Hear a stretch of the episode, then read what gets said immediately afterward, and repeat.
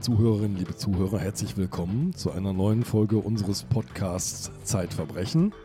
Neben mir sitzt Sabine Rückert. Wir sitzen im großen Konferenzraum der Zeit. Mein Name ist Andreas Sendker und vor mir liegen bunte Bilder. Wir schauen nämlich heute tief ins Gehirn von Menschen. Eine Reise ins Innere auch von dir und mir. Na, mal schauen, wie tief wir da vordringen können. Und wir sprechen über einen Menschen, der ein Verbrecher sein könnte, aber soweit wir wissen, keiner ist. Ja, mal sehen. Hier als Gast habe ich heute eingeladen den Bastian Berbner. Der war auch schon mal bei uns, hat über den Amoklauf in München gesprochen damals. Heute hat er eine Recherche mitgebracht, die uns nach Amerika führt, also nicht nur ins Innere des eigenen Ich, sondern auch in einen weit entfernten Kontinent, nach Amerika. Und da hat er einen Herrn aufgesucht, der sehr, sehr eigenartig ist und sich sehr, sehr eigenartig verhält. Und mit dem hat er sich lange unterhalten und hat auch um ihn herum alles Mögliche abgegrast, recherchemäßig.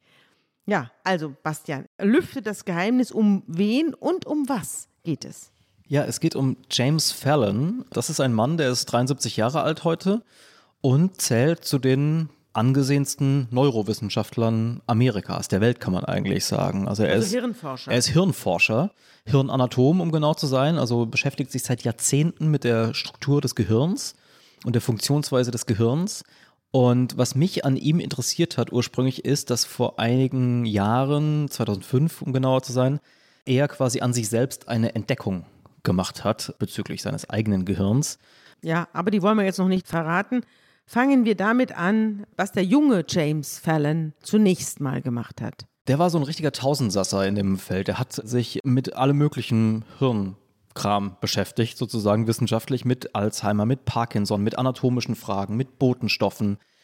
Eine der vielen Sachen, die er gemacht hat, war Hirnscans von Serienkillern zu analysieren. Das ist eine ganz kuriose Geschichte. Diese Universität, für die er damals gearbeitet hat und heute immer noch arbeitet, die University of California in Irvine. Das ist so eine knappe Autostunde südlich von Los Angeles an der Westküste in den USA. Die ist heute immer noch sehr führend, war es aber auch schon in den 80er Jahren, was Hirnforschung angeht. Und die hatten einen Apparat dort sich angeschafft, einen sogenannten PET-Scanner. Ja. Was ist denn das, Andreas? PET, Positronenemissionstomographie. Das ist ein Verfahren, mit dem man im Gehirn Aktivität nachweisen kann. Mhm. Und zwar spritzt man dazu ein schwaches radioaktives Kontrastmittel. Und wenn dieses Kontrastmittel zerfällt, dann sendet es zwei Protonen aus und die werden nachgewiesen. Das Mittel wird halt ins Blut gespritzt, es wird mit dem Blut sozusagen ins Gehirn gespült.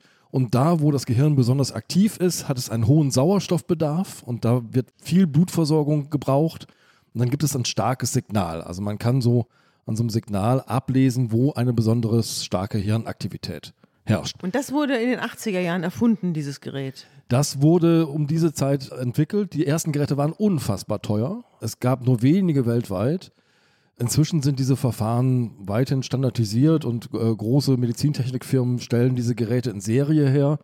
Damals war auch das Auflösungsvermögen dieses Verfahrens nicht so besonders groß. Ich habe euch mal so ein Bild mitgebracht. Mhm. Also so die besonders aktiven Teile sieht man so in Rot und Gelb. Die sieht man richtig glühen. Die sieht man richtig glühen, aber ihr seht auch, das ist so eine ganz grob gezeichnete Landschaft. Und hier geht es also nicht in einzelne Hirnzellen hinein, sondern man kann so ganz grob kartieren, in welchen Regionen das Hirn besonders Also es geht ist. jetzt nicht um das Entdecken von Tumoren oder so, sondern Nein. es geht tatsächlich um in Bilder gebanntes Verhalten. Genau. Das Besondere war eben, dass diese Universität einen dieser frühen PET-Scanner hatte.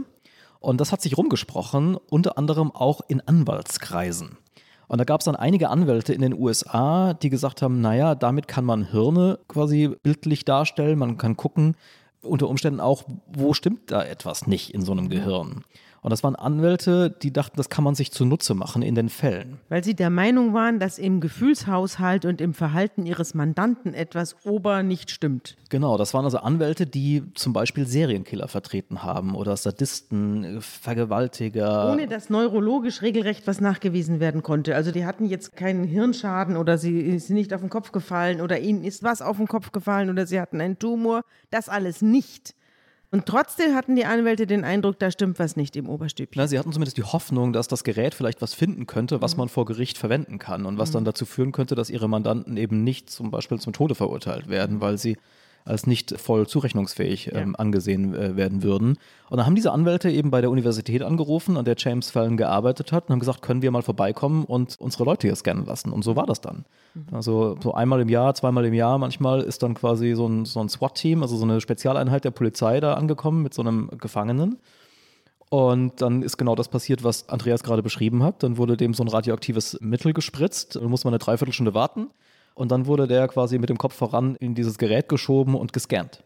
Mhm. Und James Fallon war derjenige, der diese Bilder, die die Maschine oder der Computer daraus errechnet hat, analysiert hat. Aber Sie mussten ja was machen, während Sie da gescannt wurden. Am Anfang war es tatsächlich so, dass sie einfach so Konzentrationsaufgaben machen mussten, um das Gehirn zu aktivieren. Später wurde das dann noch ein bisschen ausgearbeitet und dann kam richtige so, hat man den Bilder gezeigt, die verschiedene Dinge zeigen, um zu gucken, ne, wie reagiert man auf Grausames, wie reagiert man auf Anrührendes. Aber damals war das noch sehr rudimentär, eben so Konzentrationsaufgaben. Dann spuckte eben der Computer die Bilder aus und Fallon hat da drauf geguckt und es hat nicht besonders lang gedauert, dann hat er eben Muster erkannt. Und in diesen ersten Jahren hat er etwa 45 Scans analysiert von 45 Verbrechern. Und dann ist ihm aufgefallen, dass es etwa 20 gibt, die sich sehr, sehr ähnlich sind, die aber völlig anders sind als das, was man als normal bezeichnen könnte. Zwei davon haben einen Namen in deinem Text. Der eine heißt Joel Rifkin genau. und der andere Carrie Steiner oder Stainer. Erzähl uns doch mal von diesen beiden Männern und auch was Fallon in deren Gehirnscan erkannt hat. Man muss dazu sagen, dass er damals nicht wusste, dass diese Scans von diesen beiden Männern stammten. Das ist natürlich alles anonymisiert gewesen.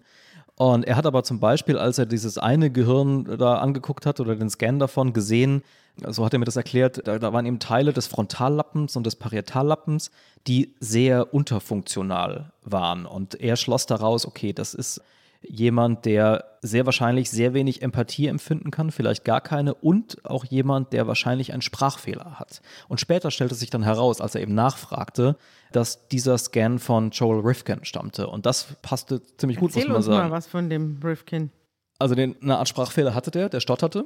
Vor allem aber hat er 1989 in New York seinen ersten Mord begangen und nach allem, was man weiß, in den Jahren darauf 16 weitere brutalste Morde, in der Regel an Frauen, an Prostituierten in aller Regel, bevor er dann von der Polizei geschnappt wurde. Das war eine Routinekontrolle, eine Verkehrskontrolle. Der wurde einfach angehalten und die Beamten fanden im Kofferraum des Autos eine verwesende Leiche. Das war das Ende von Joel Rifkin. In Freiheit. Was er jetzt macht, ist noch verrückter. Er sagt nämlich, als man die Leiche rausholt, ich hatte Sex mit ihr, dann ist die Sache außer Kontrolle geraten und ich habe sie erwürgt. Denken Sie, ich brauche jetzt einen Anwalt. Also der ist sich offenbar der Taten, die er da begangen hat, gar nicht bewusst. Ja, und als Fällen dann auch einige dieser anderen Scans sich angeschaut hat und gelernt hat, wer dahinter steht, dann, dann erschien da eben quasi ein, ein Muster, nicht nur im Gehirn, sondern tatsächlich auch in der Diagnose, die diese Männer, es waren tatsächlich fast alles Männer, bekommen hatten von Psychiatern. Die waren nämlich quasi alle diagnostiziert worden als Psychopathen. Was ist denn ein Psychopath? Naja, das ist letztlich die Frage, um die es in diesem ganzen Text geht. Was ist ein Psychopath? Äh, die Antwort darauf ist verblüffend kompliziert. Ich dachte auch, da muss man jetzt irgendwo nachschauen in irgendeinem Psychiatriehandbuch oder so und dann findet man das. Im Pschyrembel.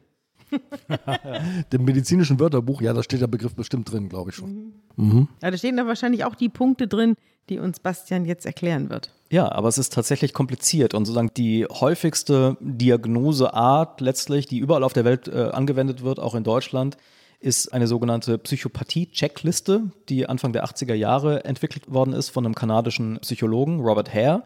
Und die hat 20 Merkmale und die geht man dann quasi durch, wirklich so eine Liste. So, wenn man jemanden diagnostizieren will, trifft das zu, trifft das nicht zu und so weiter. Und zählt die Punkte. 40 Punkte insgesamt kann man bekommen. Also pro Frage zwei. Genau, pro ja. Frage, also 20 also Merkmale. Ist das Merkmal nicht vorhanden, dann gibt es eine Null. Genau. Ist das Merkmal leicht ausgeprägt, dann gibt es eine 1 und ist das Merkmal stark ausgeprägt, dann gibt es eine 2. Und so kommt man auf 40 maximal. Genau. Und äh, da werden eben Dinge abgefragt wie pathologisches Lügen, also hat diese Person einen Hang zum Lügen, ist sie manipulativ, ist sie oberflächlich, empfindet sie Empathie, aber auch so Dinge, die in der Vergangenheit liegen. Ist sie straffällig geworden? Gibt es frühe Verhaltensauffälligkeiten in, in diese Richtung in der Kindheit? Lügt sie, die Person. Genau. Ja.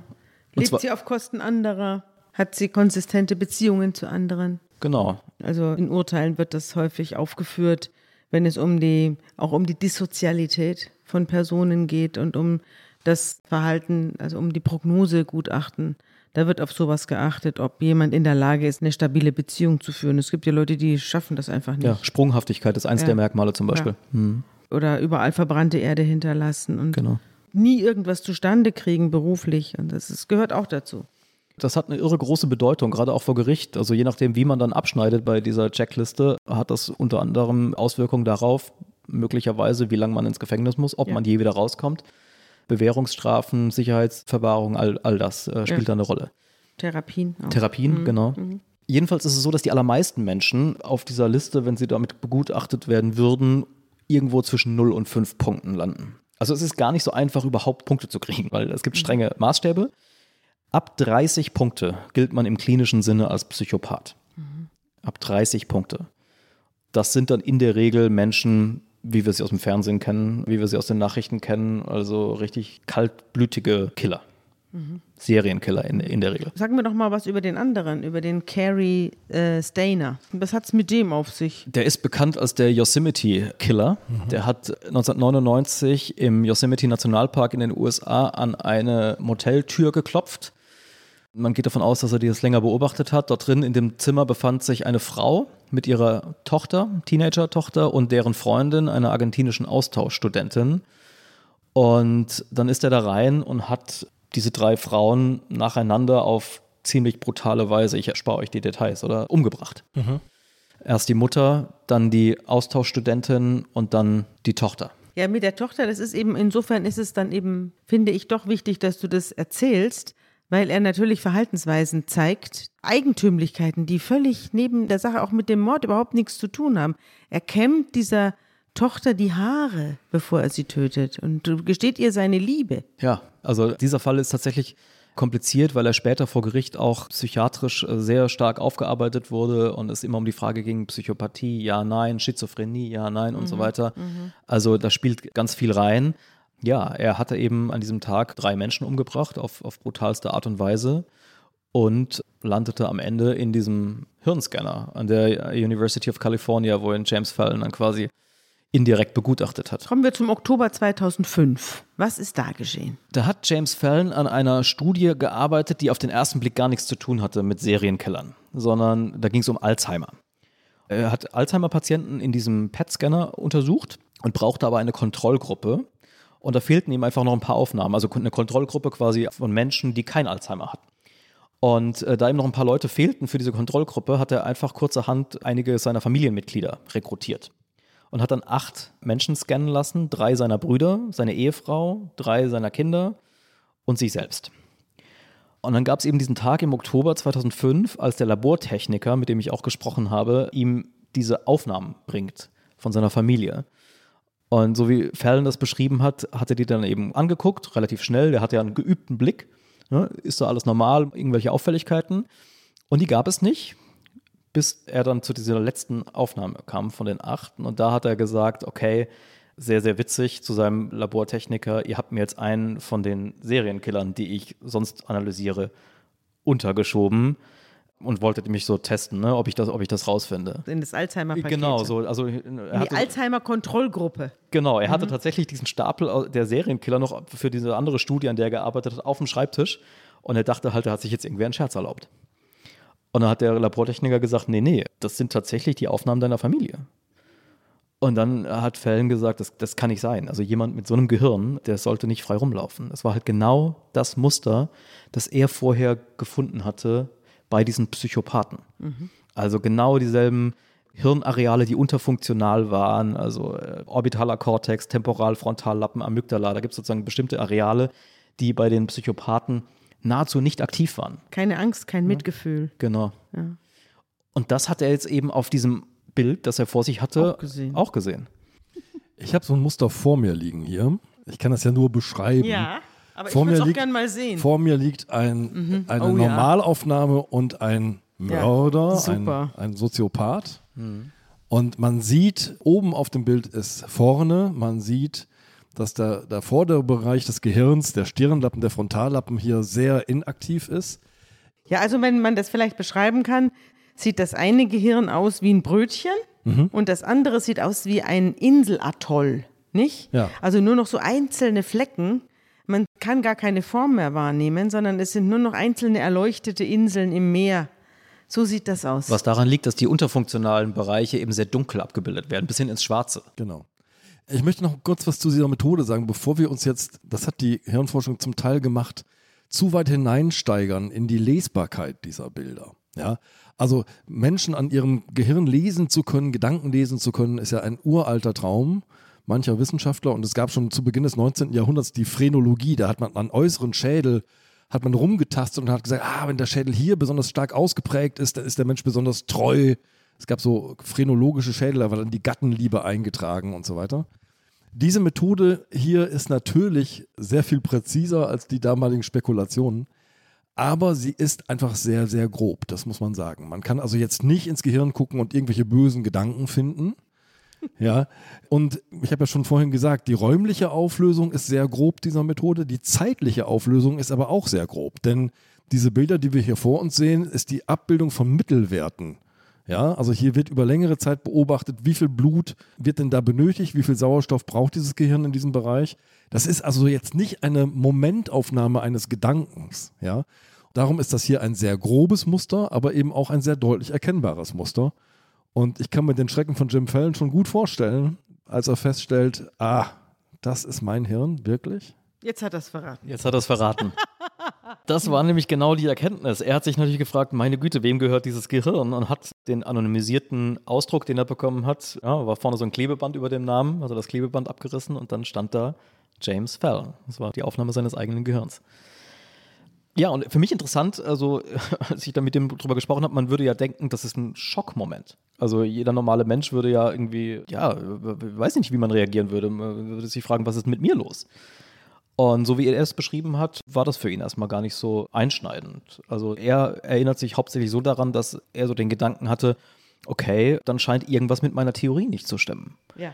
Denn er hatte eben in den Monaten vorher auf Grundlage dieser anderen Scans, über die wir schon gesprochen haben, eben die Theorie entwickelt, dass er so eine Art Muster des psychopathischen Gehirns gefunden hat. Und er war auch gerade dabei, das zu publizieren und aufzuschreiben in einem wissenschaftlichen Artikel. Man muss dazu sagen, er kommt ursprünglich aus der Biologie und hatte immer so ein Verständnis davon, dass letztlich ähm, das Verhalten des Menschen eigentlich von Geburt an durch die Gene festgelegt ist. Also so sehr deterministisch. Und äh, als er das dann gesehen hat, diese 20 Psychopathengehirne, die sich alle ähnelten, hat er gedacht, na, das passt ja. Also wenn man so ein Gehirn hat, dann muss man zum Mörder werden. Jetzt muss man aber zwei Sachen einschränkend sagen. Von den 45 gescannten Gehirnen waren 20 auffällig. In dieser Form auffällig. Also die anderen hatten halt andere äh, Probleme manchmal. Und man weiß auch, dass alle diese Männer, die da gescannt wurden, ein hochgradig auffälliges Verhalten, deswegen habe ich auch diese einzelnen Verhaltensweisen vorgelesen, ein hochgradig absurdes und gewalttätiges und schreckliches Verhalten an den Tag gelegt hatten. Man weiß aber nicht, wie viele dieser Gehirne in der Bevölkerung verteilt sind, wo eben sich Leute ganz die morgens zur Arbeit fahren und abends nach Hause und wie viele von denen so ein Gehirn mit sich herumtragen. Das weiß man natürlich nicht. Oder ganz normale Neurobiologen an der University of California in Irvine sind. Ja. Genau. Genau. Das ist sozusagen genau die Erkenntnis gewesen. Offenbar kann man hier ganz normaler Neurobiologe an der University of California in Irvine sein und trotzdem so ein Gehirn haben. Und das war für ihn natürlich interessant, weil er, er hatte nie gemordet, er war, er war nie zum Täter geworden, nach allem, was wir sehr sicher wissen. Und trotzdem hatte er so ein Gehirn. Und, und jetzt passiert, was ich als Autor sehr interessant fand und als Rechercheur, er hat jetzt quasi den Blick des Wissenschaftlers auf sich selbst gerichtet, also auf, der, auf die eigene Biografie. Und hat versucht herauszufinden in den Jahren danach, letztlich bis heute, wenn man ehrlich ist, wie ist das zu erklären? Wie kann es sein, dass ich ein solches Gehirn habe und anders als die Joel Rifkins und Carrie Steiners der Gesellschaft nicht geschadet habe, sondern im Gegenteil ihr genutzt habe? Also er ist ein hoch angesehener Wissenschaftler mit Forschungen über Jahrzehnte, die viele Durchbrüche ermöglicht haben. Dann hast du an ihn die Herr-Prinzipien angelegt und bist durchgegangen und hast auch sein Leben recherchiert und mit seinen Freunden gesprochen, mit seiner Familie gesprochen und alles Mögliche recherchiert und bist dann sozusagen die Psychopathenliste durchgegangen und hast ihn angelegt, den Maßstab an ihn angelegt.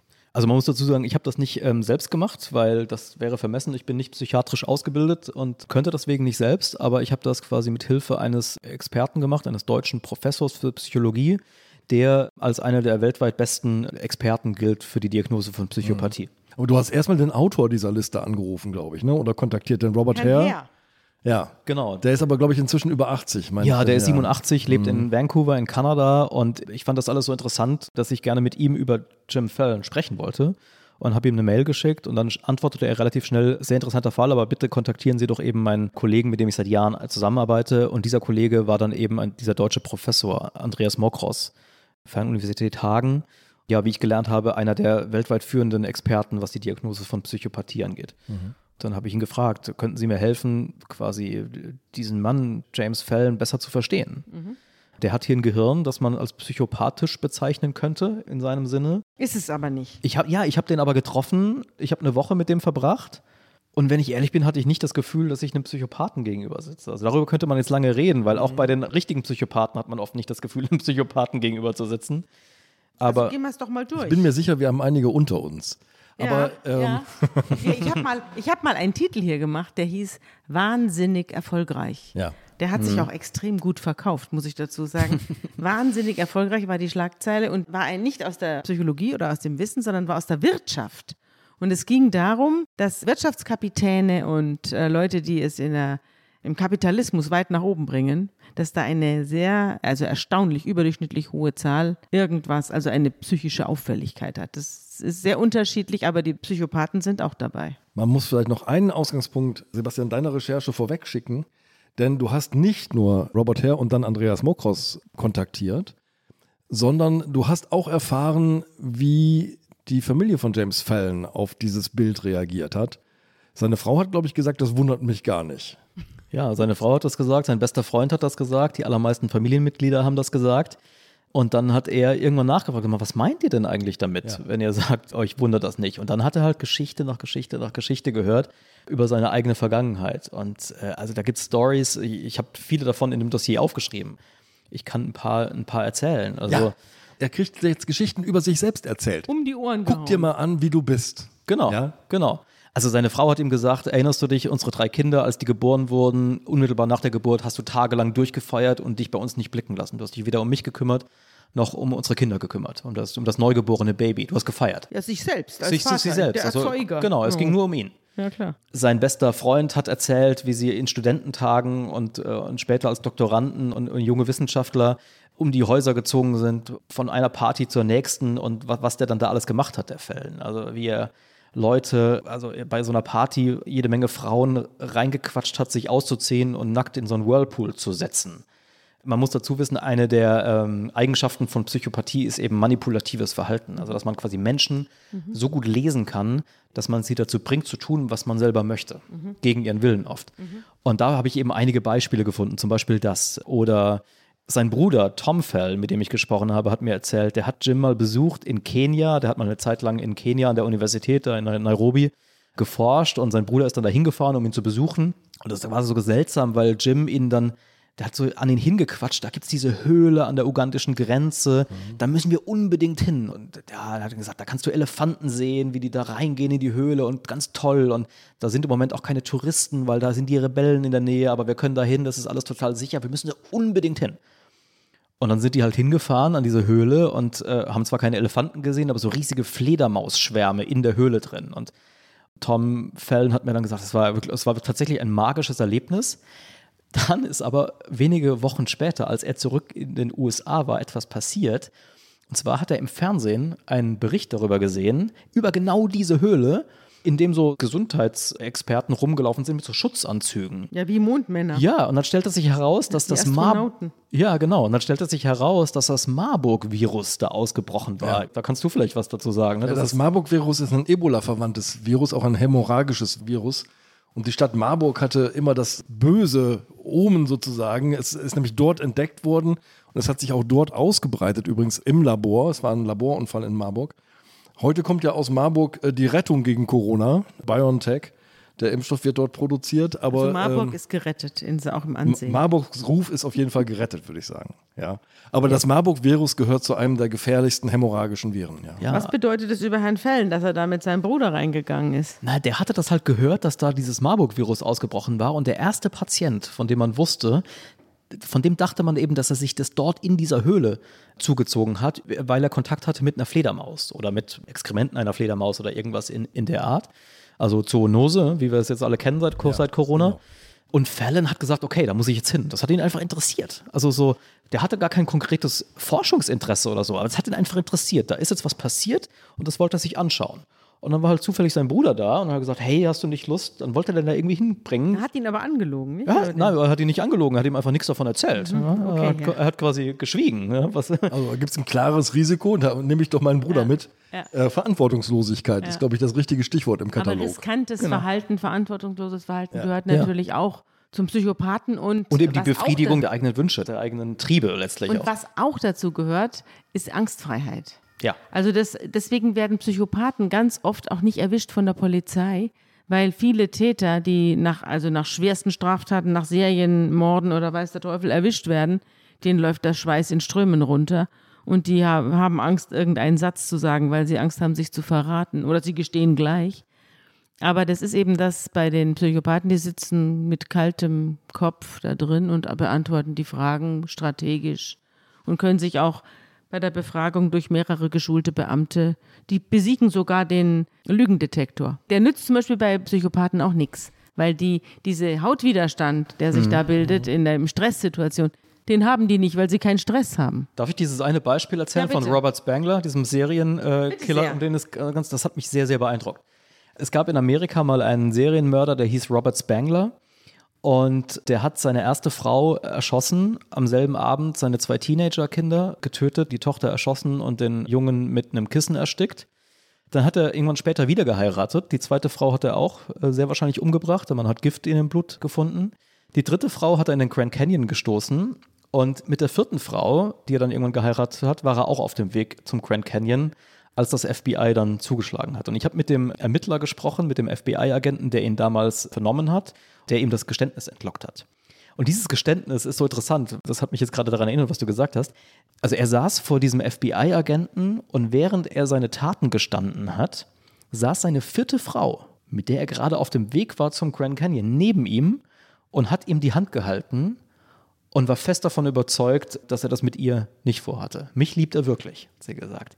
Und diese Fähigkeit, Menschen so zu überzeugen, charismatisch zu sein und, und so, so brillant zu lügen, nicht sozusagen nervös zu werden, nicht anfangen zu schwitzen, nicht, nicht all diese körperlichen Reaktionen zu haben, die du gerade auch aufgezählt hast, das ist eben tatsächlich eines der Merkmale. 167 IQ hatte der, Angeblich. der Spengler, hast du geschrieben. Und unglaublich einnehmend und charismatisch kam er daher. Ja. Übrigens sieht man an diesem Herrn Spengler, wie ich jetzt auch erst von dir erfahren habe, wie unterschiedlich der Modus operandi ist. Also wenn wir im Fernsehen irgendwas über Serientäter äh, sehen, dann morden die immer wie, wie eine Maschine, immer dieselbe. Alle Frauen sind blond und alle werden irgendwie mit rotem Kleid angetan, äh, an einem Fluss gefunden und so. Das ist alles Unfug. Also die wahren Serientäter, äh, bei denen wechseln die Opfer, bei denen wechselt das Alter der Opfer, der Geschlecht der Opfer und eben auch die Tötungsbegehung. Also sieht man ja hier. Diese Taten wären als Serie nicht zu erkennen um einmal den Bogen zurückzuschlagen zu Jim Fallon und seiner Familie. Also er hat halt all diese Geschichten, die ich jetzt angefangen hatte aufzuzählen, von seinen, von seinen Leuten da gehört und ist schon so ein bisschen ins Grübeln gekommen. Vielleicht gibt es tatsächlich was, was mit, mit mir nicht stimmt, so auf die Art. Und dann kommt aber noch was anderes hinzu, das, glaube ich, wichtig ist. Er stammt aus einer englischen Familie, alten englischen Familie, die schon früh nach Amerika gegangen ist. Und die hatte einige berühmte Menschen hervorgebracht, deswegen gab es ein Buch über die. Ja. Die Cornells, ne? Genau, ja. die Cornells. Also unter anderem den Gründer der berühmten Cornell University, berühmten Universität in den USA, hat diese Familie hervorgebracht. Und es gab eben eine New Yorker Historikerin, die ein Buch über die Cornells geschrieben hat. Und im Zuge dieser Entdeckung, die Jim Fallon über sich gemacht hat, hat er dann angefangen, dieses Buch zu lesen und hat erst gemerkt, wie blutig seine eigene Familiengeschichte ist. Also das geht zurück bis 1673. Das ist der erste wahrscheinliche Mord, der in diesem Buch äh, beschrieben wird. Da wird eine Frau verbrannt in ihrem Haus. Des Mordes beschuldigt wird ihr Sohn. 1843 gab es einen weiterer Fall. Da hat ein weiterer Vorfahr von ihm seine Frau mit einer Schaufel niedergeschlagen und mit einem Rasiermesser ihr die Kehle durchgeschnitten. 1892, ein ganz berühmter Mordfall in den USA, hat Liz Burden, äh, auch eine Ahnen von Jim Fallon, ihre Stiefmutter und ihren schlafenden Vater mit einer Axt ermordet. und so weiter und so weiter. Also es gab noch ein paar andere kuriose wer weiß, was Todesfälle. In, deinen, in deinem Stammbaum vor sich ging oder in dem von Andreas. Wir wissen es halt nicht. Also bei mir verliert sich der Stammbaum nach meinen Großeltern im Dunkel. Wenn wir da forschen würden, wer weiß, was da zutage träte. Naja, wir hatten ja die Folge mit Max Rauner, Ja. wo wir festgestellt haben, dass wir alle mehr oder weniger Mit Mördern mit verwandt. Mördern verwandt sind. Ja, klar. Aber diese Häufung ist natürlich ganz besonders tatsächlich in dieser Lebensgeschichte. Übrigens auch ein Mord, der quasi Kinogeschichte geschrieben hat, nämlich David Lynch verfilmt Twin in Peaks. Twin Peaks. Genau. Eine tolle Serie. Eine Serie lange bevor Serien überhaupt eine Rolle gespielt haben.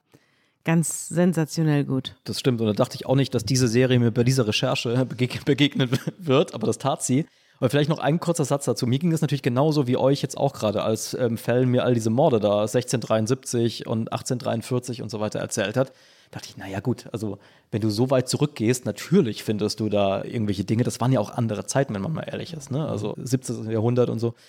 Dann erzählte er mir eben von diesem Fall, in den sehr wahrscheinlich sein Großvater verwickelt war.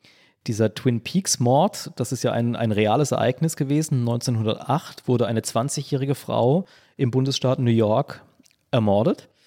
Hazel Drew. Hazel Drew, genau, in einer Gegend nicht weit von dort, wo James Fallon dann später aufgewachsen ist. Also, ja, eine Autostunde entfernt heute.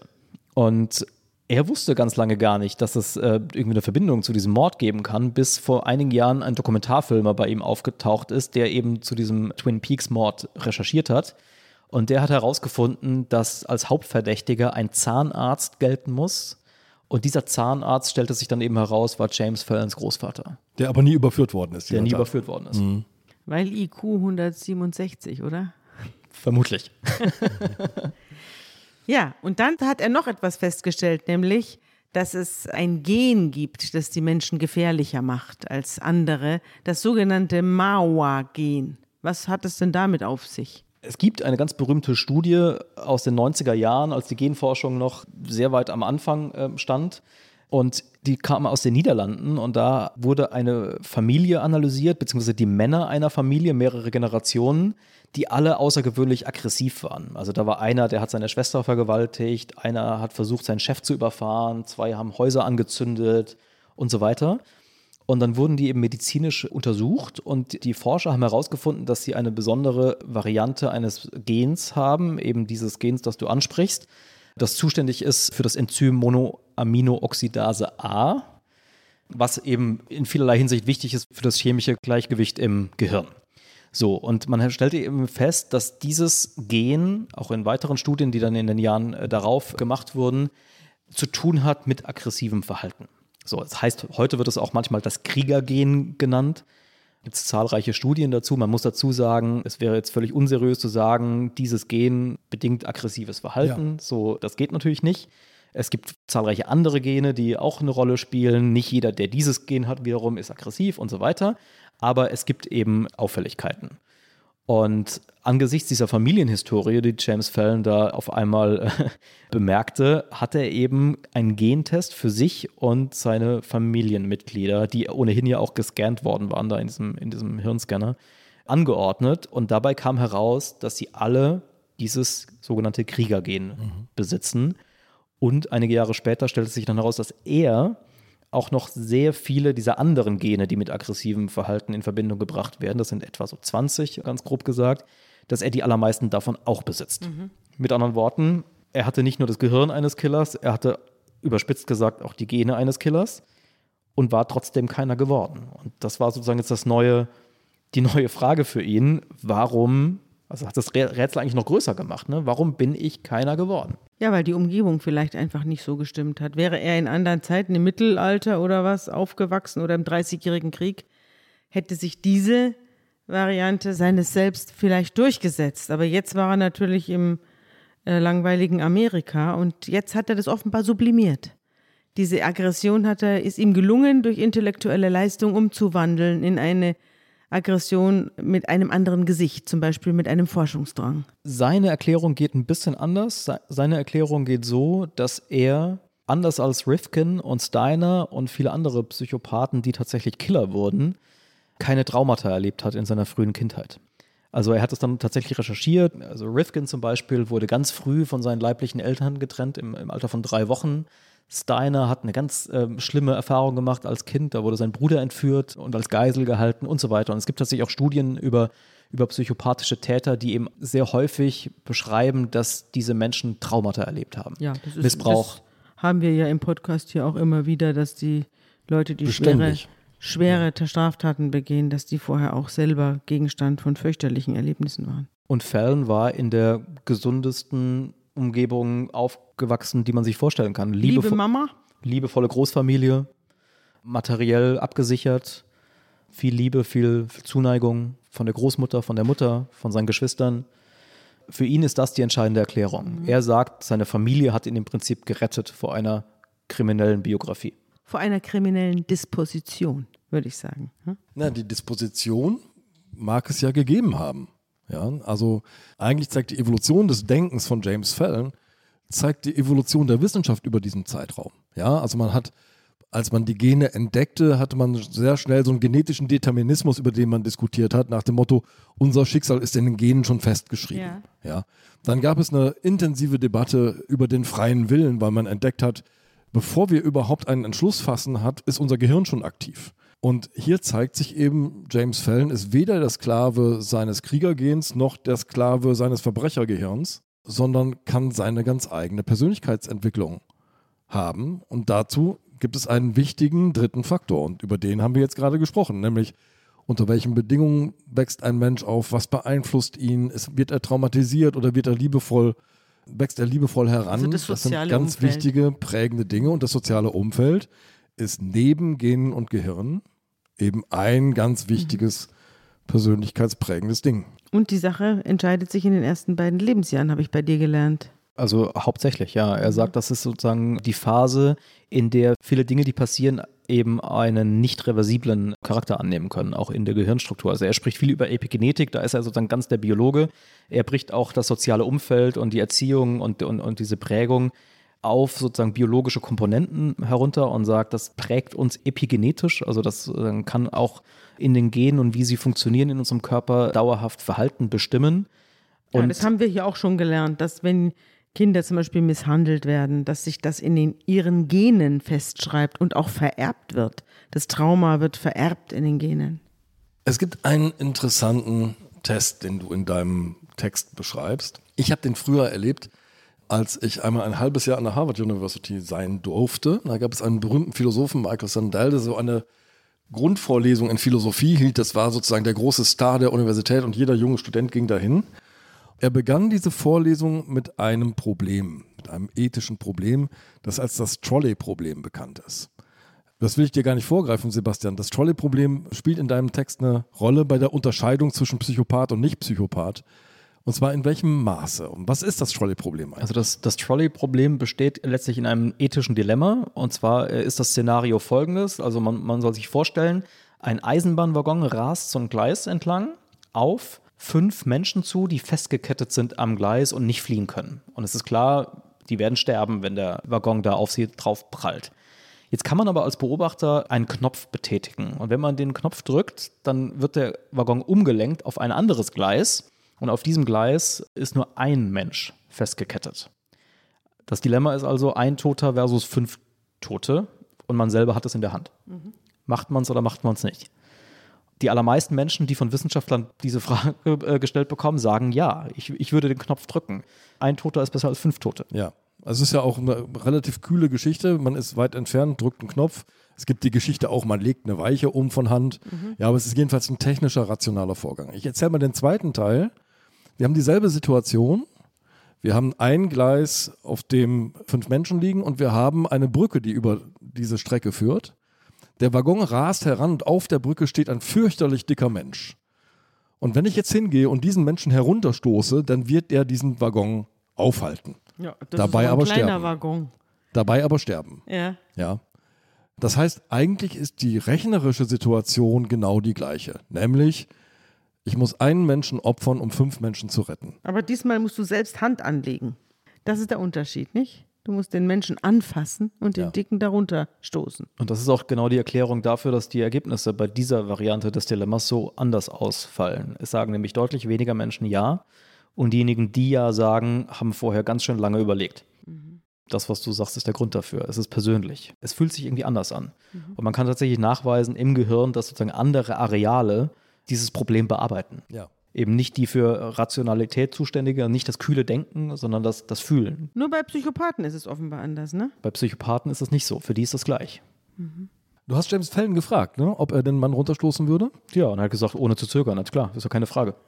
Obwohl selber so ein dicker Mann. Also er selber könnte es ja sein. Es gibt ein großartiges Foto, schade, dass Sie das nicht sehen können, liebe Zuhörerinnen und Zuhörer, wo uns James Fallon die Zunge rausstreckt. Dieses Foto ist so sprechend. Also wenn man diesen Mann ins Gesicht sieht, merkt man ganz viele der Eigenschaften, die du von ihm beschreibst. Unter anderem eine Eigenschaft, die ganz faszinierend ist, nämlich ein unfassbarer Charme. Der kann, der kann ganz viele Menschen einwickeln. Und James Fallon lernt jetzt jemanden kennen, der ihn für ein Projekt gewinnen möchte, nämlich Simon Mirren. Ja, Simon Mirren ist ein bekannter Drehbuchautor aus Hollywood, der unter anderem sehr viele Folgen der Erfolgsserie Criminal Minds geschrieben hat und weiter schreibt. Und Mirren ist irgendwann im Internet auf Fällen aufmerksam geworden und er hat so einen Vortrag gehalten, einen TED-Talk, den hat Mirren gesehen. Und der saß damals gerade da in seinem Haus in den Hollywood Hills an einem Skript. Und irgendwie fehlte ihm noch ein Einstieg für diese Folge. Das sollte irgendwas Besonderes sein. Und dann sah er eben diesen TED-Talk und hat gesagt, das ist es. Da muss ich gar nichts tun. Wir müssen einfach nur diesen Mann filmen, wie er diesen Vortrag hält. Das ist die Eröffnung für diese Folge. Und dann hat er ihn kontaktiert und ihn gefragt, möchtest du mitmachen? Und Fallon hat ja gesagt. Also ich habe mir diese Folge angeschaut, das ist die 99. Folge von Criminal Minds. Die Eröffnungsszene ist eben genau das. James Fallon in einem Auditorium, prall gefüllt. In diesem Auditorium die unter anderem die FBI-Agenten dieser fiktiven Ermittler dieser Einheit, um die es in dieser Serie geht. Und James Fallon bringt ihnen bei, das menschliche Gehirn noch besser zu verstehen, als sie das ohnehin schon tun. Also quasi er ist der Oberexperte und spricht über Psychopathie, über das Gehirn von Serienkillern. Werbung. Liebe Hörerinnen und Hörer, Sie möchten das Magazin zum Podcast einmal unverbindlich testen? Dann lassen Sie sich Ihre persönliche Zeitverbrechen-Ausgabe gratis nach Hause liefern. Jetzt bestellen unter www.zeit.de slash Verbrechen-testen.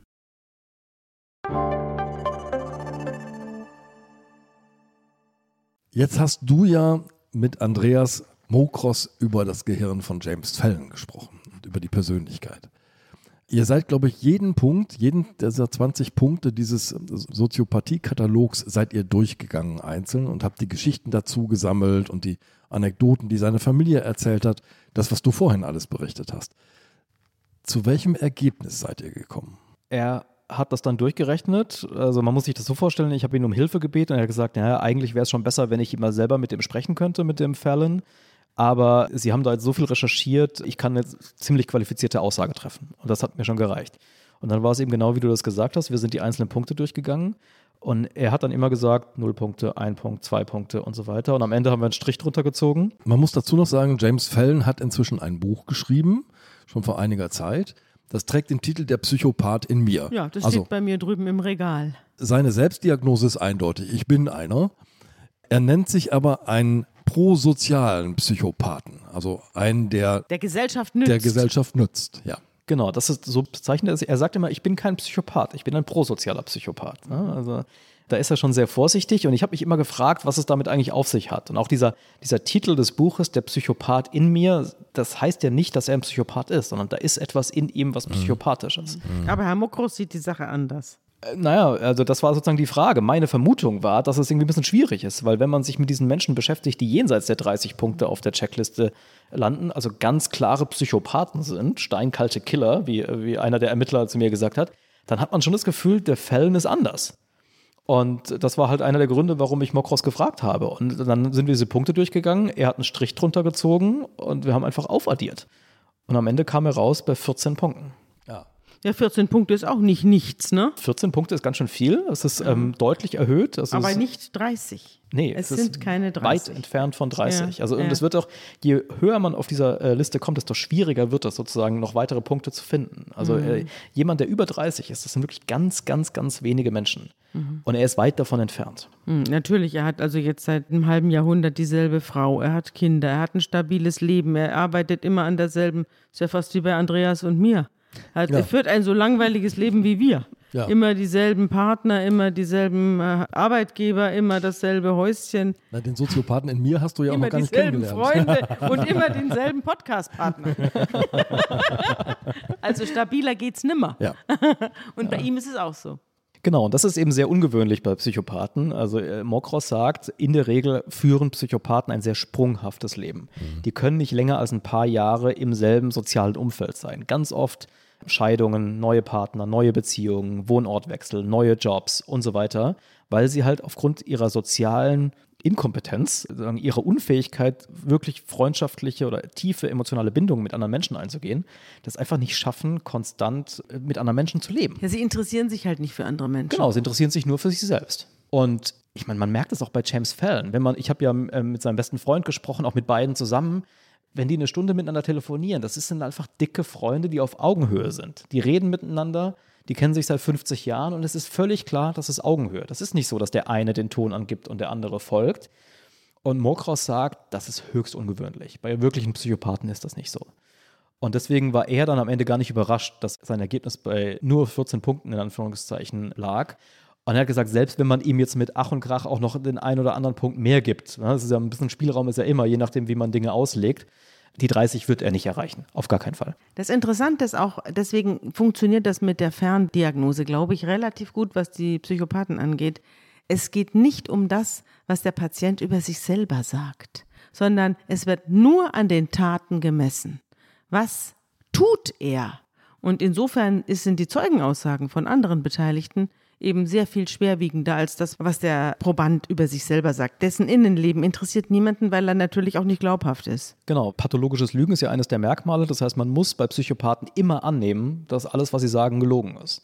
Deswegen guckt man dann eben in der Diagnose sehr stark auf andere Menschen, was sie erzählen über das Verhalten des, desjenigen, auf offizielle Dinge. Also bei Psychopathie spielt ja tatsächlich auch äh, sozusagen das, die eigene kriminelle Vergangenheit oft eine Rolle, Vorstrafen, Akten, Gerichtsakten und so weiter. Jugendkriminalität. Jugendkriminalität, genau. Kriminelle Vielseitigkeit. Also man macht alles, was man irgendwie anstellen kann, stellt man dann auch an. Die haben keine Spezialisierung auf eine Verbrechenssorte, sondern die machen alles. Oder Mangel an langfristigen realistischen Zielen, Sprunghaftigkeit und parasitärer Lebensstil. Das habe ich auch häufiger gesehen, dass die sich dann irgendwo einnisten, jedenfalls vorübergehend, weil lange halten sie es ja nicht aus und oft werden sie dann eben auch rausgeschmissen. Aber sie nisten sich irgendwo ein und saugen irgendjemanden aus. Finanziell. Andreas Mokros stößt jetzt eigentlich auf eine andere Diagnose. Denn wenn man einige dieser Punkte herausnimmt und zusammenzählt, könnte man zu einem anderen Ergebnis als Soziopath kommen. Er sagt mir, nach allem, was Sie über den Fällen erzählt haben, drängt sich mir eigentlich der Verdacht auf, dass es sich bei dem um einen Narzissten handelt. Und dann hat er das erklärt. Psychopathie ist letztlich eine gesteigerte Form des Narzissmus. Also nahezu alle Psychopathen sind Narzissten, aber nicht jeder Narzisst ist ein Psychopath. Auf dieser Psychopathie-Checkliste in diesem mittleren Bereich, da wo auch James Fallon landet, in den 10er und 20ern, da tummeln sich eben viele Narzissten. Also die haben quasi jene Elemente, die für Narzissmus wichtig ist, also Selbstbezogenheit, immer nur die eigenen Interessen, sich in den, Nach oben kommen wollen, nach oben kommen, wichtig sein wollen. genau, immer dann auf der Suche nach, nach Warum der eigenen Bestätigung. Die ganze Zeit Donald Trump, Donald Trump, Donald Trump. Ja, da musst gar nicht so weit denken.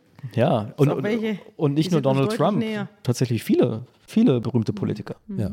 Also nicht nur ihn, es gibt tatsächlich Ferndiagnosen, die das versuchen. Die US-Präsidenten zum Beispiel versuchen zu diagnostizieren und, die, und viele landen eben in diesem mittleren Bereich der Psychopathie-Checkliste. Kennedy, Clinton, die Narzissmusdiagnose ist natürlich eine, eine Möglichkeit dann. Ich hatte ja vorhin gesagt, ein Merkmal in diesem Psychopathie-Katalog ist Charme.